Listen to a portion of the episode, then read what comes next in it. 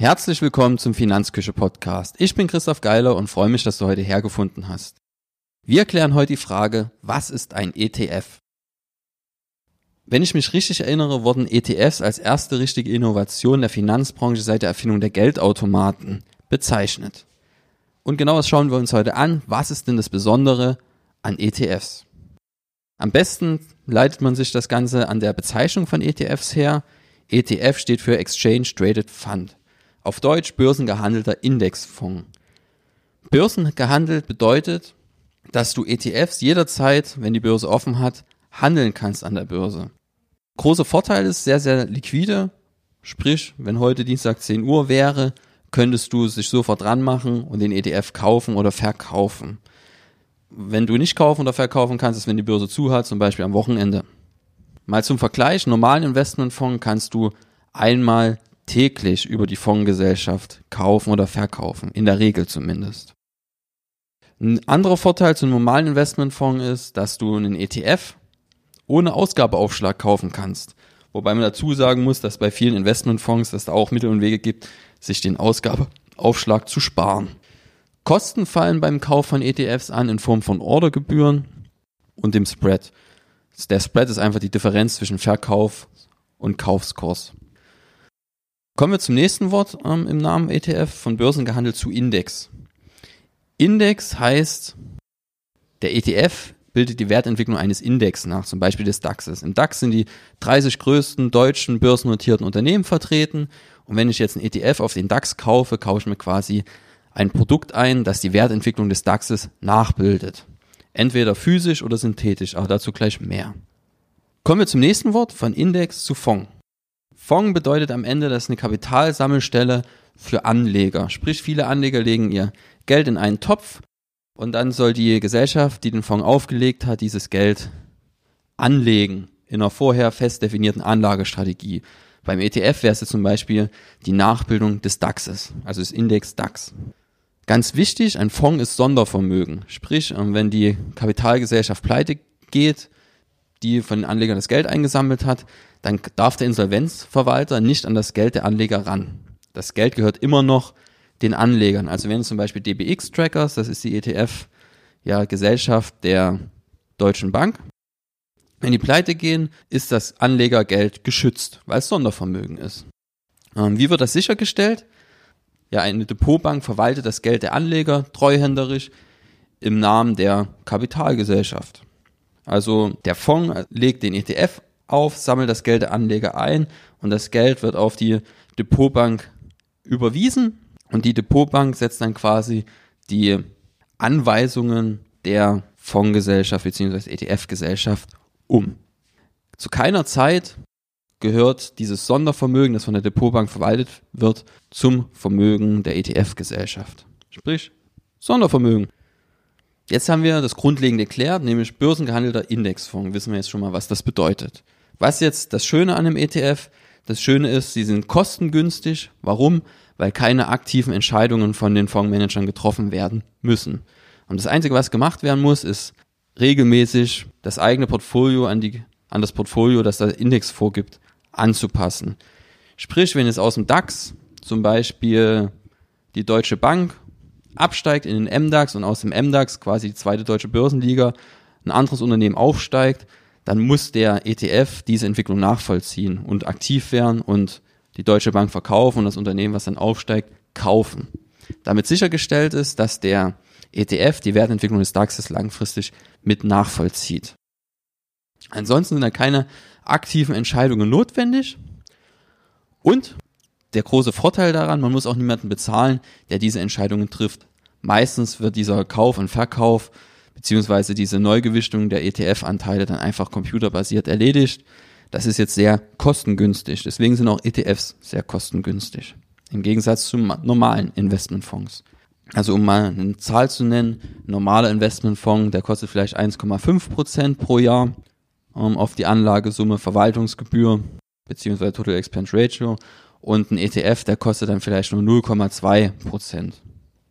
Der nächste Vorteil ist, in normalen Investmentfonds habe ich auch eine viel höhere Umschlagshäufigkeit. Sprich, wenn ich aktive Entscheidungen treffe im normalen Investmentfonds, dann verkaufe ich und kaufe viel öfter Aktien, als das ein ETF tut. Sprich, zusätzlich zu dieser Kostenersparnis von den Verwaltungskosten zum Beispiel kommen noch die Handelskosten. Das ist nochmal ja, eine zusätzliche Belastung, die die Rendite drückt und die bei ETFs deutlich geringer ausfällt.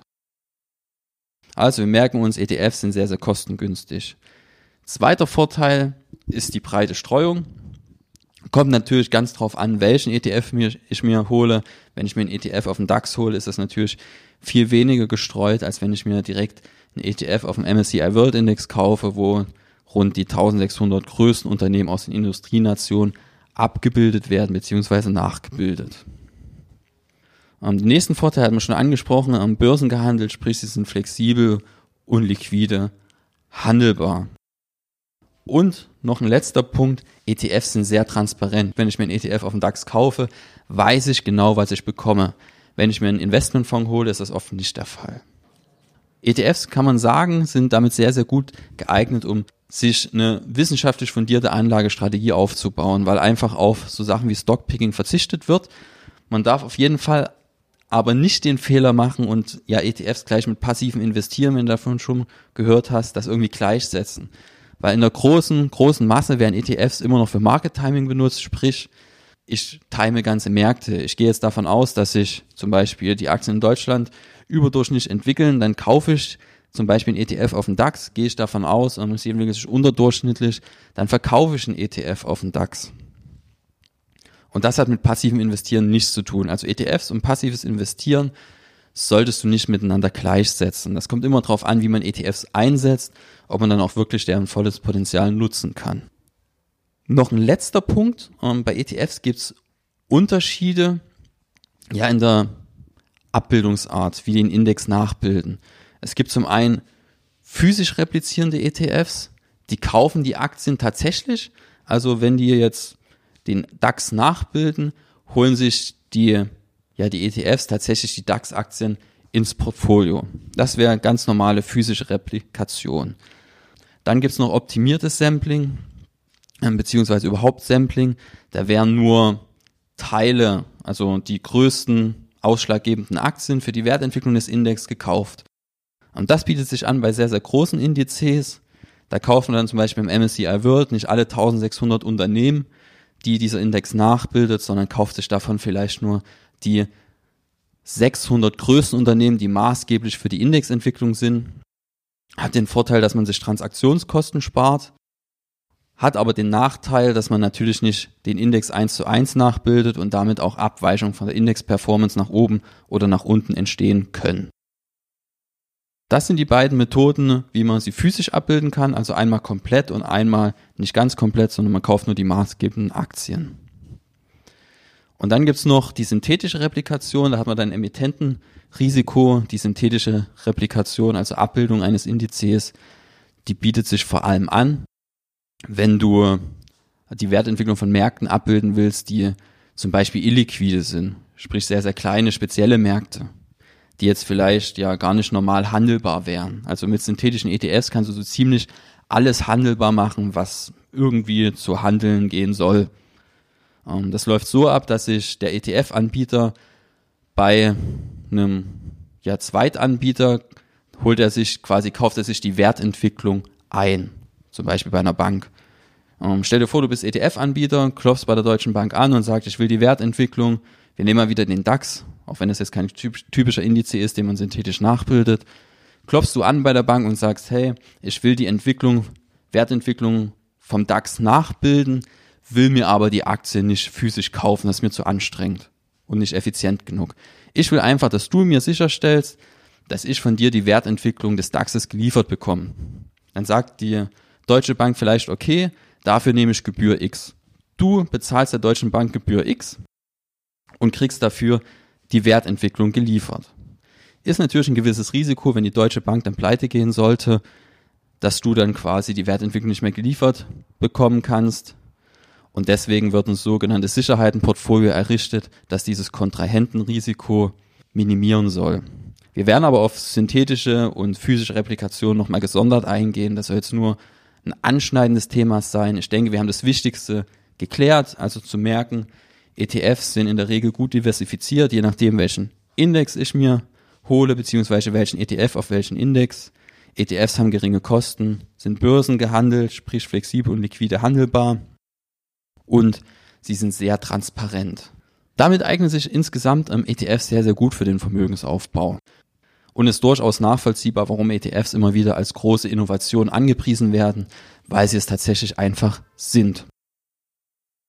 Wir sind damit am Ende der Folge angekommen. Wenn du Fragen hast, dann melde dich einfach. Per Mail, in den Kommentaren. Und eine Bitte, wenn dir der Podcast gefällt, lass mir doch einfach eine Bewertung bei iTunes da. Wir sind am Ende angekommen. Ich wünsche noch einen schönen Tag. Bis zum nächsten Mal. Tschüss.